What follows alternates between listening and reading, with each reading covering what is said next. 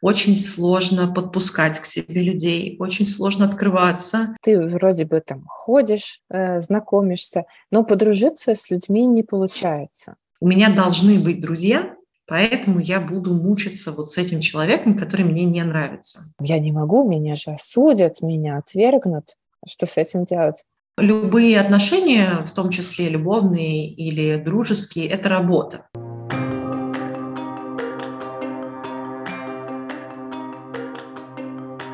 И что дальше? Подкаст о психологии миграции для тех, кто переехал и столкнулся со сложностями адаптации. Я его создательница и ведущая Оля Зайцева, психолог и иммигрантка. В этом выпуске речь пойдет об очень важной теме – о дружбе после эмиграции, о том, как сохранять прежних друзей и находить новых. Эта тема, как мне кажется, даже шире, хоть мы и говорим про миграцию, но по сути отвечаем на вопрос, как найти друзей, когда ты уже взрослая, когда вы не сидели за одной партой, не играли в одной песочнице. Возможно ли это? Есть ли дружба после 30? Для меня это было, наверное, самым сложным в моей эмиграции. Причем, когда я переехала в Эстонию, я очень быстро нашла себе очень классных друзей. Это вышло практически само собой. И я не ожидала, что переехав во Францию будет не так. Я вроде бы делала все как обычно. Училась в университете, познакомилась с компанией моего парня, знакомилась с людьми на разных занятиях, кружках по интересам. А, звучит немного странно, но я не придумала, как по-другому это назвать. Но в итоге у меня были знакомые, но именно друзья никак не находились. Я даже как-то пожаловалась на это в своем старом блоге в живом журнале, в ЖЖ. И с моей самой первой близкой подругой в Париже меня познакомила моя знакомая оттуда. А, в общем, впервые в жизни мне пришлось задуматься о том, что вообще происходит, почему в этот раз так сложно. Я так и не нашла один ответ на этот вопрос, одну причину, но много думала, анализировала, вытащила этот процесс поиска друзей из э, автоматического в осознанное и поделюсь некоторыми мыслями в этом выпуске. Конечно же, это будет, как обычно, в формате беседы с моей гостьей. А в гостях у меня Ольга Щеголева, биолог, психолог, специалистка по половому воспитанию и иммигрантка. Она из Питера уехала в Грузию. Для начала я, как обычно, попросила Олю рассказать о себе.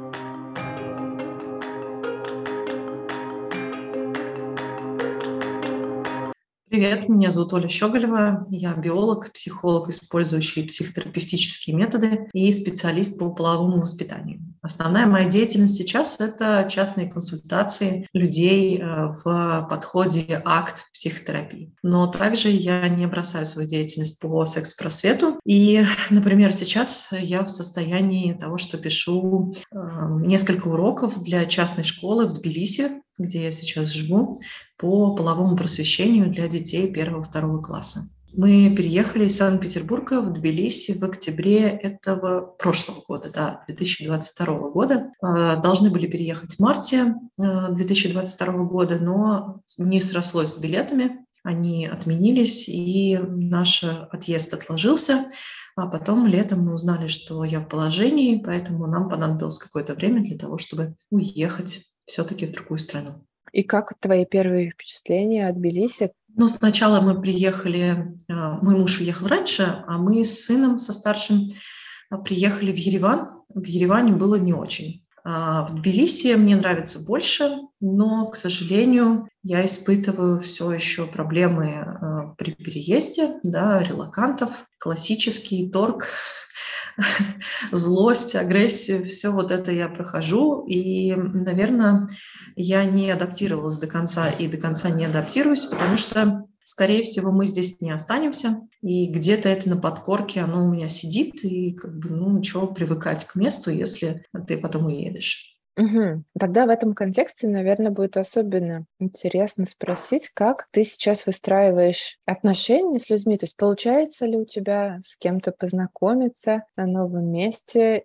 или, может быть, ну, многие люди ехали, не знаю, может быть, у тебя друзья уже там оказались. Вот как, как у тебя сейчас с общением с людьми? С общением, конечно, более туго, чем в Петербурге. Да? Понятно, что когда ты переезжаешь на новое место, а, ты попадаешь в такую социальную изоляцию. Обычно люди делятся на несколько типов. Те, которые приезжают навсегда, и они начинают выстраивать свои социальные взаимодействия с местным населением. Они ищут работу там, где работает местное население, учат язык, соответственно, вливаются, в общем, в культуру, быт и все остальное население, в котором они живут. А, но другая группа людей общается только с релакантами, Такие э, группы очень часто образуют большие комьюнити, как мы знаем, там, например, э, за границей есть целые русские районы, да, украинские районы, где люди живут, в общем-то, ну, не выходя, то есть в изоляции, но со своими соотечественниками говорят на русском и не вливаются в культуру, например, того же Нью-Йорка, США, да, в целом, или Канады. А здесь э, с этим сложнее, во-первых, потому что, ну, для меня, а, потому что язык очень непонятный, он совершенно не похож ни на русский, ни на английский. То есть если бы при переезде в Италию я хотя бы могла понимать примерно, о чем люди говорят, потому что очень много знакомых корней, да, или читать, например, состав э, еды, который я покупаю в супермаркете, то в Грузии это невозможно. Язык абсолютно другой, очень сложный для изучения, и главное, что на него нужно потратить очень много сил и времени, и непонятно зачем, да, опять же, в моей ситуации, потому что непонятно, ну, скорее всего, мы здесь не останемся. Да, знакомые у меня здесь есть, они переехали раньше, чем мы, они очень шапочные, то есть близких друзей у меня здесь нет. До того момента, как эм, я оказалась в положении тяжелой беременности, буквально там две недели назад, а, я была достаточно социально активна в том плане, что я нашла здесь работу. Она, конечно, была не очень эм, денежной. Это была работа как раз для социализации. То есть для того, чтобы туда поехать, для того, чтобы пообщаться с людьми, для того, чтобы почувствовать себя жизнеспособной. Потому что а, моя работа для меня очень много значит. Я в ней реализуюсь. Она приносит мне много удовольствия. Она приносит мне деньги, соответственно, я на них живу. И я читала здесь уже несколько лекций э, по поводу секс-просвета, по поводу принятия себя как человека-тела. И это было достаточно интересно. Да, это было тоже для экспатов, хотя на лекции про секс-просвет была грузинка. Но она говорила на русском, поэтому, естественно, она меня понимала, и я ее понимала. Эм, и взаимодействие с ней было очень интересно, потому что интересно посмотреть на культуру э, другой страны в той сфере, в которой я работаю. То есть здесь э, реально, чтобы не чувствовать себя какой-то социально изолированный, мне нужна работа. И обычно, так как я не знаю языка, работа находится на русском языке, соответственно, это тоже все экспаты. Ну, то есть у тебя тогда, ну, в принципе, такой хороший рабочий способ это пойти на работу и начать знакомиться с людьми там, ну, по крайней мере, вот для начала, чтобы хоть с кем-то общаться. Но это, наверное, вот к вопросу тогда о том, как находить друзей, когда ты уже взрослая, потому что есть такое мнение, да, что мы находим лучших друзей в садике, там, в школе, в университете, а потом это как бы уже что-то не то и как-то не получается. Вообще ты с этим мнением согласна? Как у тебя в твоем опыте происходило? Я часто об этом думаю, что с возрастом мне лично становится очень сложно знакомиться с людьми. Не по работе, да, понятно, что когда ко мне приходят клиенты, я очень легко с ними нахожу язык. Если не нахожу, то перенаправляю к другим специалистам. Но с людьми, как с друзьями, сходиться становится все сложнее.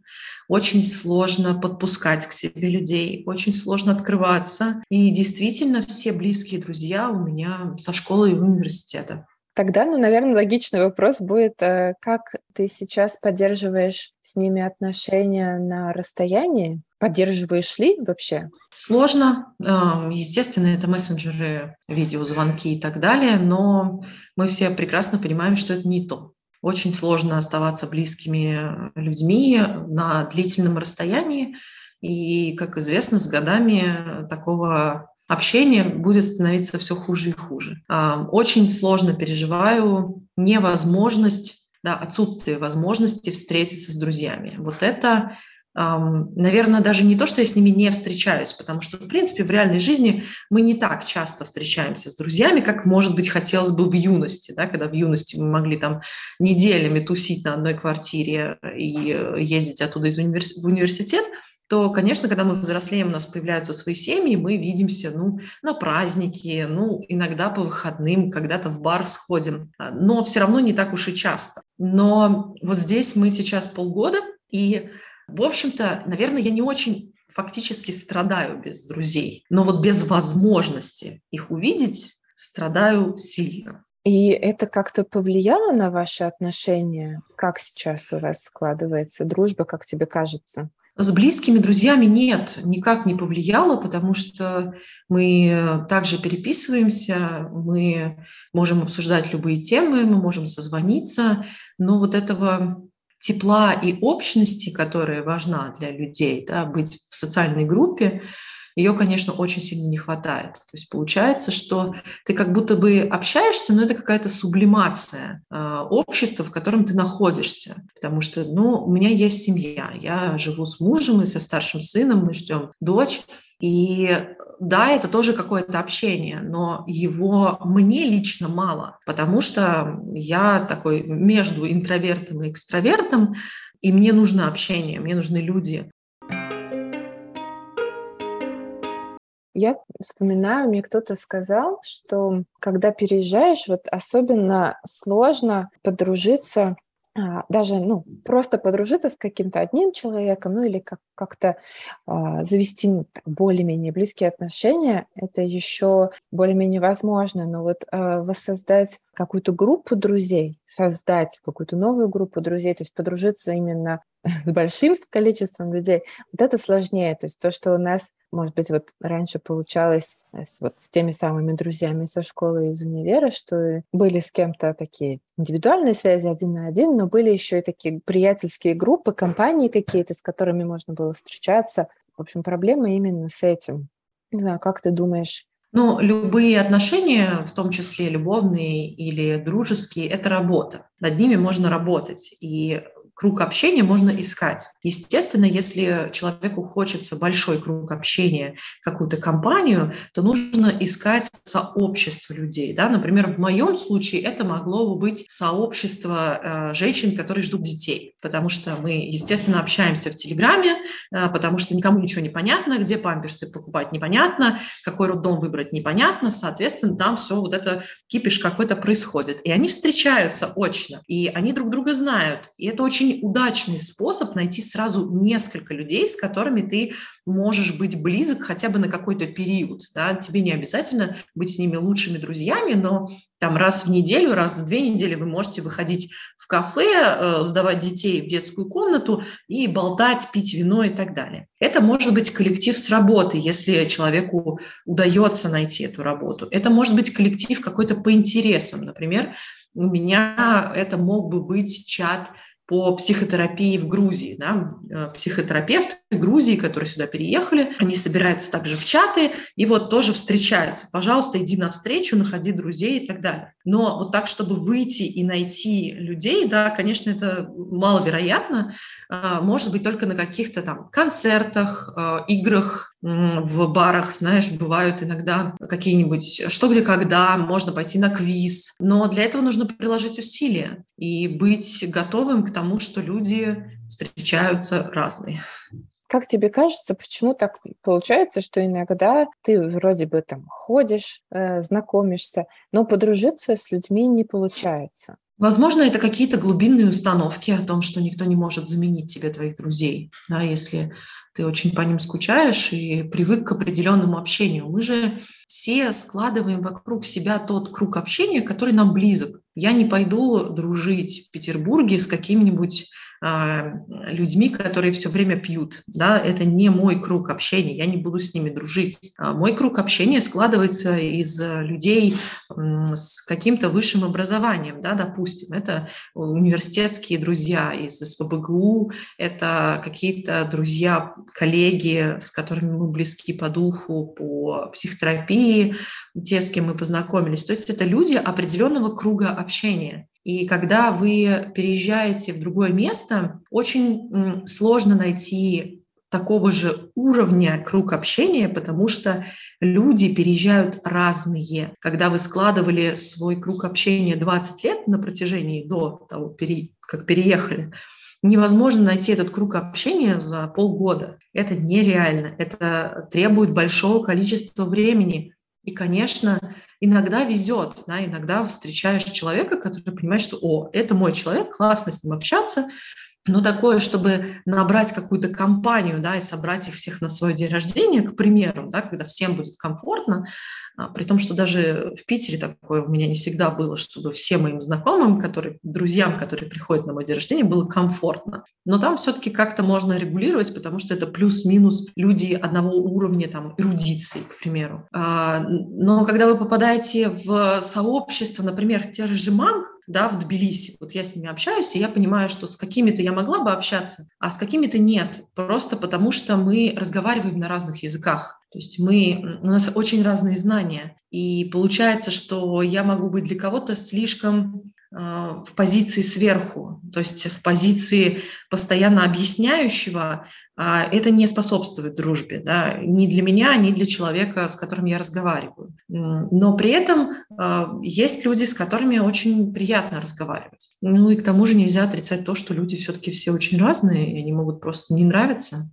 Это очень хорошее замечание, потому что иногда тоже так ну, не знаю, у меня так было с некоторыми клиентами, которые тоже иммигранты, и мы разговаривали о том, что они себя чувствуют э, одиноко в новой стране, не получается подружиться, а потом, ну так, э, беседуешь, да спрашиваешь, как это происходит, и ты понимаешь, что на самом деле человеку-то не нравятся эти люди, с которыми вот он познакомился, то есть он пока что не нашел даже свой круг общения, то есть вот как бы, ну, хочется общаться, это естественная потребность, и вот в какой-то момент кажется, что хочется общаться уже хоть с кем-то, но ну, не получается, потому что на самом деле, ну, возможно, ни одному, ни другому, на самом деле это общение неинтересно, то есть э, ну, вот не происходит какого-то такого дружеской любви с первого взгляда, я не знаю, ну или даже там со второго и с третьего, в общем, это не происходит, и иногда, ну вот осознать, что на самом-то деле возможно, вот, ну, просто не сложилось, и на самом деле ты не хотелось бы, чтобы и складывалось, и вот просто идти и не опускать руки и познакомиться с кем-то еще, если это действительно важно. Да, у меня тоже есть клиенты, э, со слов которых я понимаю, что они действуют из э, политики «надо». У меня должны быть друзья, Поэтому я буду мучиться вот с этим человеком, который мне не нравится. Ну, потому что мне там типа 27, почему у меня все еще нет друзей? И вот эта позиция «надо быть как все», а, быть нормальным, она проигрышная. Это точно так же, как работает, как с любыми другими отношениями, когда человек вступает в любовные отношения с человеком, потому что надо. Этим очень часто страдают подростки, да, потому что вот у, сосед, у соседки по партии уже есть парень, а у меня нет. Соответственно, нужно взять любого, кто на меня посмотрит, даже если он мне не нравится, но я буду как все, нормальный. И если для подростков это понятно, они все еще учатся выстраивать отношения, то для взрослых возникает вопрос, а, почему они терпят, почему они ставят себя на последнее место – почему они до сих пор не знают, что они самые важные люди у них в жизни, и не нужно терпеть человека, который тебе не нравится. Ты имеешь право не общаться с ним. Наверное, это связано вот с тем, что ты сказала, с изоляцией и с ощущением одиночества. Мне кажется, когда надо, это, с одной стороны, это может быть желание быть как все, желание следовать каким-то правилам и ну, поставить галочки в каких-то квадратиках. А еще это может быть про то, что страшно быть одному, страшно выдерживать а, вот эти моменты, когда когда ты оказался вот при переезде, можно сказать, вынужденной изоляции, когда ты ну, так к этому это не выбирал, то есть ну, ты выбирал страну, но ты не выбирал тот факт, что потом окажется, что какое-то время придется быть одному. Да, и... потому что, наверное, извини, а, потому что общение – это один из эм, костылей, на которых мы стоим. Да, это одна из опор, которые мы имеем в жизни, когда мы понимаем, что дружеское общение – это не просто времяпрепровождение, но это также отношения, в которых мы состоим. И они чаще всего, ну, нормальные дружеские отношения, они обоюдные. И мы можем получить, например, помощь когда она нам нужна. И, конечно, если у нас никого нет, э, и мы не можем получить даже не физическую, а моральную помощь, э, это очень сложно и тяжело, и страшно, и это прекрасно понятно. Ну да, ну вот здесь вот, наверное, какая-то такая тонкая грань или, не знаю, какой-то очень хрупкий баланс между тем, чтобы вот с кем-то общаться, потому что, ну да, все-таки мы там, типа, социальные животные, да, нам нужны другие люди вокруг, а, но при этом есть такое понятие, да, типа одиночество в толпе, то есть когда ты вроде бы с кем-то, ты вроде бы окружен людьми, но они тебе не, на самом деле не близки. Тогда это ощущение одиночества, оно тоже никуда не девается. Ну или, возможно, тогда еще сложнее как-то к нему прикоснуться и, и постараться понять, что происходит, потому что, ну, вот внешне вроде как все нормально, да, внешне, ну, вот у меня есть друзья, там, я куда-то хожу, я что-то делаю, а, а почему-то нету ощущения там близости, принадлежности, мне кажется, то, что ты озвучила, это запрос на психотерапию. Ну, как всегда, два психолога договорились. Да. Приходите к нам.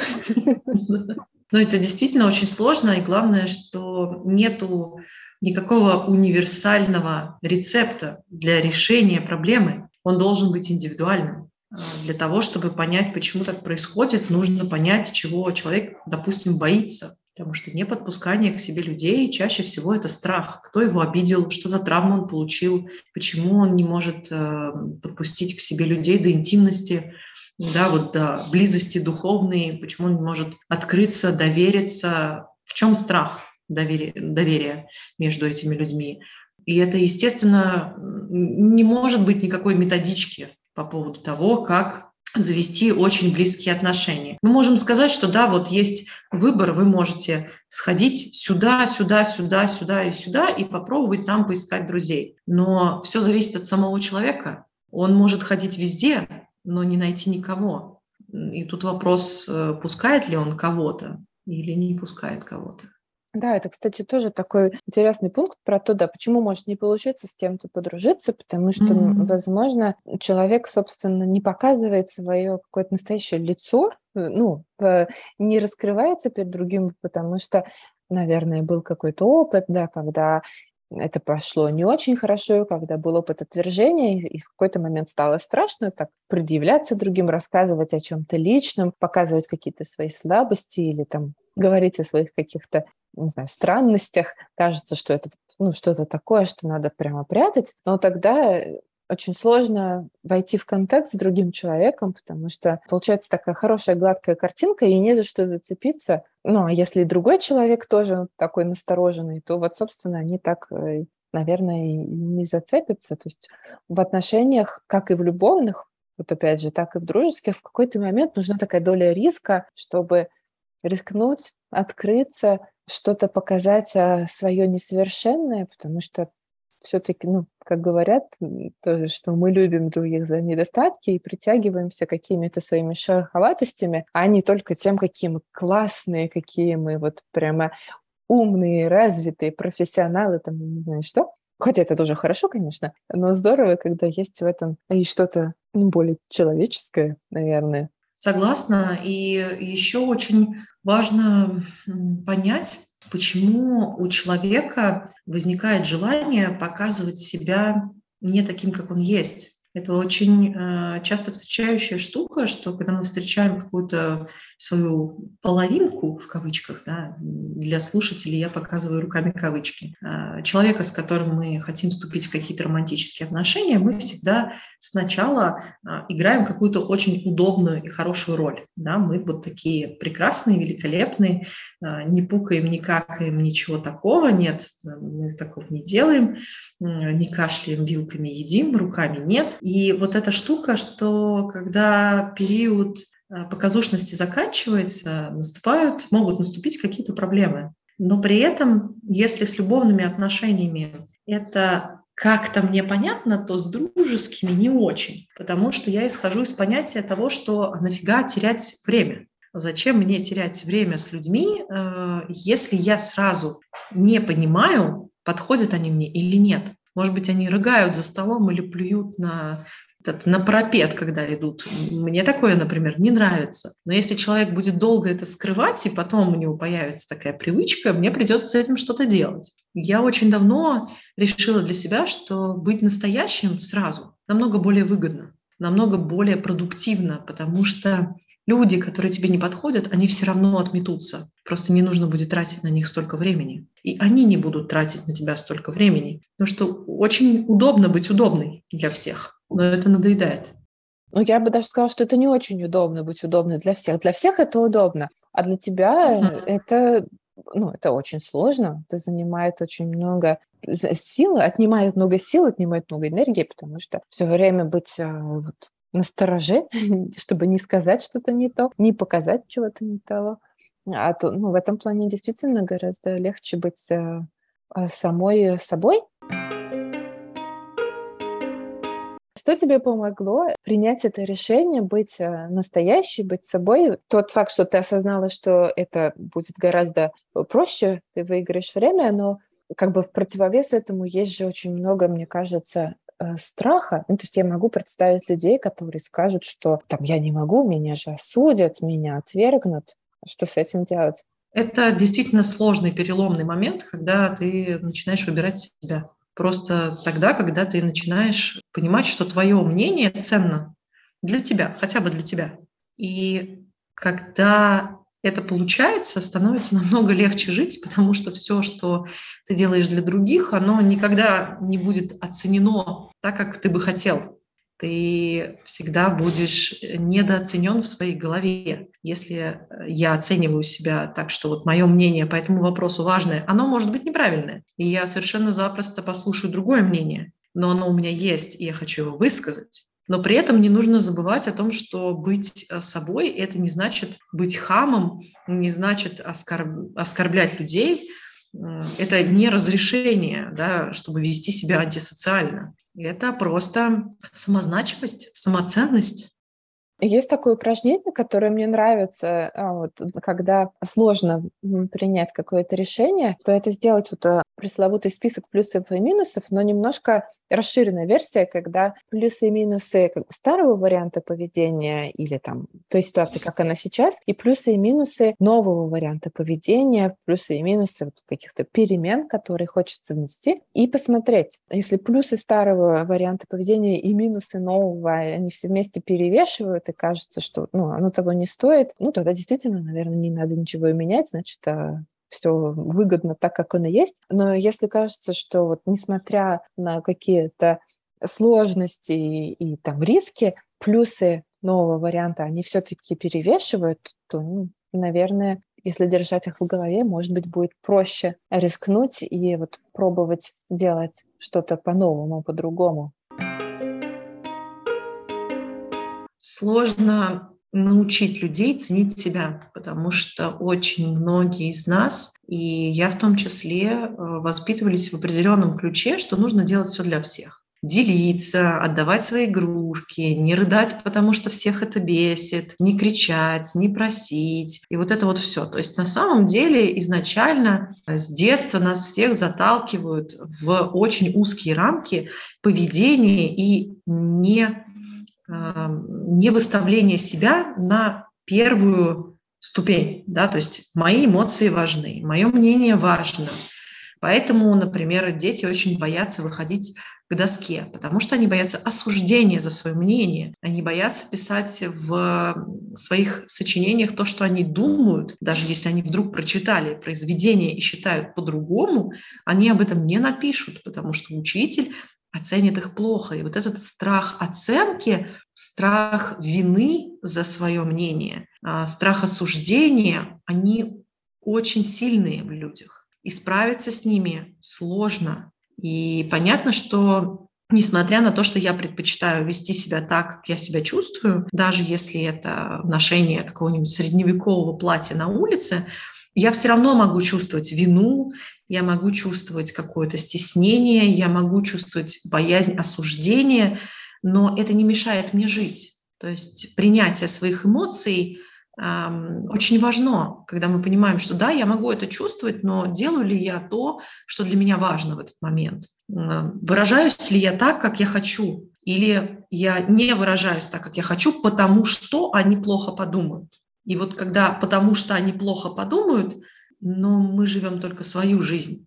И когда люди начинают это понимать, что они живут свою жизнь и могут прожить так до конца, несмотря на то, что они бы хотели ирокез но никогда себе это не могут позволить, потому что кто-то там, бабушка скажет, что она сумасшедшая, и поставила себе ирокез, и всю жизнь она проживет до старости без ирокеза, которого очень хотела, это будет очень грустно. Люди грустят, когда осознают то, что они могут прожить жизнь, а, не испытав тех эмоций, которые они бы хотели, не выразившись так, как они хотели. Да, и при том, что другие люди, скорее всего, подумают об этом там пять минут и забудут, они в старости никто не скажет, вот как, как здорово мое достижение в жизни, это то, что я не позволил кому-то сделать ирокез. Мое осуждение сработало. Скорее всего, они будут беспокоиться тоже о самых вообще абсолютно разных вещах, о других вещах. И те ограничения, которые мы себе ставим, во многом тоже идут изнутри. Этот страх осуждения далеко не всегда тоже настолько страшен, как он э, нам кажется внутри нас.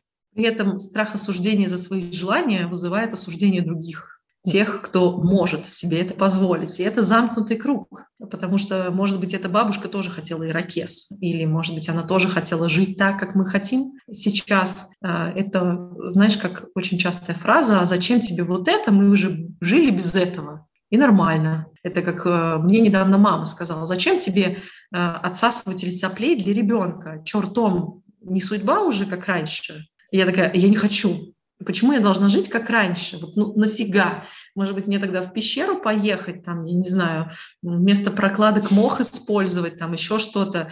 Но в конце концов, почему я, мои дети должны жить хуже? Мне наоборот хочется, чтобы мои дети э, могли жить лучше, чем я, чтобы они могли хотеть лучшей жизни, потому что желание – это двигатель прогресса.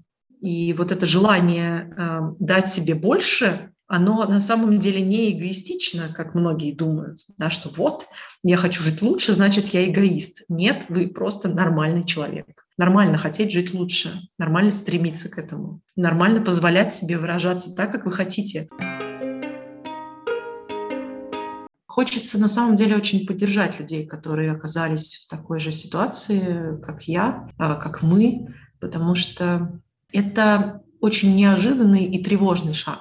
Я думаю, что никто из нас не предполагал, что а, будучи взрослыми, нам придется забирать свои самые главные манатки и валить куда-нибудь, куда угодно. В общем, просто, просто уезжать. Потому что оставить свой дом очень сложно каким бы, не, какими бы ни были причины, но то, что мы создавали вокруг себя длительное время там, где мы жили, оно все равно для нас очень ценно. Даже если это была съемная квартира, даже если это не наше жилье, но а, уют, привычки, окружение менять очень тяжело.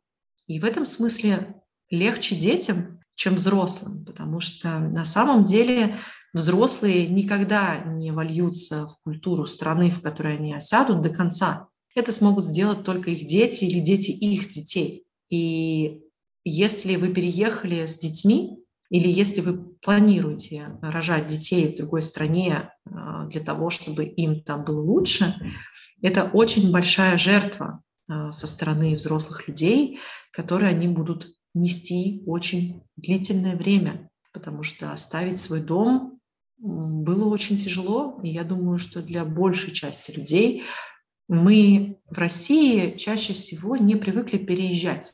По крайней мере, э, из какой-то области в какую-то область постоянно переезжать. Если в Европе это очень распространено, например, в Германии контракт на работу 3-4 года, и ты едешь в другую землю для того, чтобы там заключить следующий контракт на работу, меняешь квартиру и, в общем-то, ведешь такой более-менее кочевой образ жизни по стране из-за работы или из-за обучения, то э, жизнь в России, она более-менее какая-то оседлая, потому что мы а, на протяжении нескольких поколений там, можем жить в одной квартире, да, к примеру, или в одном городе, а, учиться в определенных вузах. Понятно, что если люди переезжают по учебе в другой город, им немножко полегче дается переезд. Но я, например, не переезжала никуда за пределы своего района. Я всю жизнь переезжала по квартирам в пределах полутора километров района.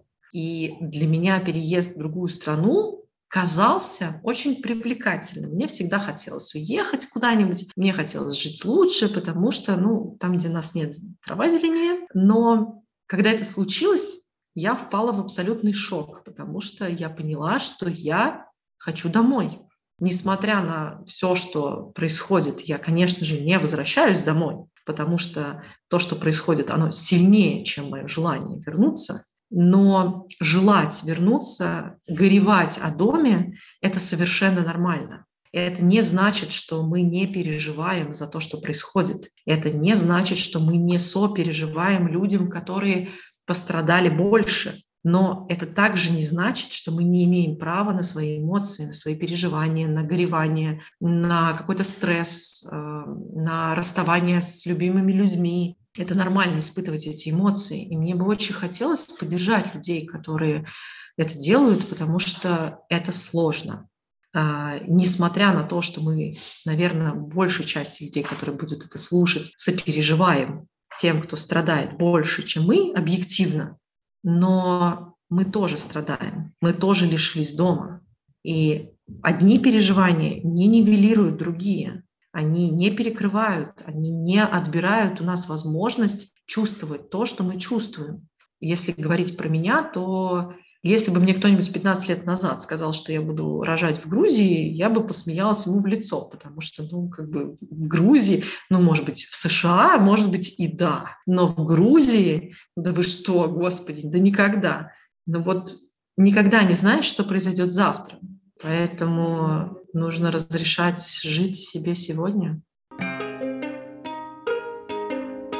Расскажи тогда, где тебя можно найти, а, чтобы, может быть, познакомиться с другими твоими сторонами, меня в основном можно найти в Инстаграме по, хочется сказать, прозвищу, да, но там это называется по-другому, по нику а, Body Language Edu, и посмотреть на меня, написать мне. Я всегда за общение, открыта к каким-то обсуждениям, уважительным прениям, конфликтам и так далее. Это все отлично у нас решается. Очень люблю э, спорить с людьми, э, ну, в этическом, конечно, поле и обсуждать какие-то интересующие темы, поэтому пишите, с удовольствием отвечу. А, там же я пишу про секс-просвет, про психотерапию. Естественно, сейчас а, на данный момент моей жизни достаточно много какого-то мамского контента в виде «О боже, я нашла памперсы дешевле, чем полторы тысячи рублей, какое счастье!» а, Потому что оказалось, что в Грузии очень дорого. А, у меня множество подкастов, на которых меня можно послушать про секс-просвет. Э, я даже не берусь сказать, сколько их э, можно найти на Яндексе. Есть проект «Не стыдно», в котором я участвую. Это также проект по секс-просвету, но сейчас они перепрофилировались из занялись только а, психологией семейных отношений. Там тоже участвуют отличные люди.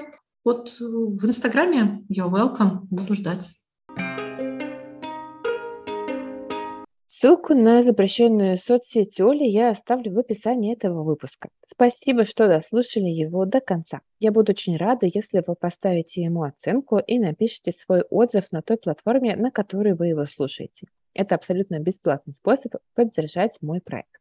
Ну, а если у вас есть а, какие-то более личные вопросы и комментарии, вы всегда можете написать мне в Телеграм. Ссылка на него тоже в описании этого выпуска.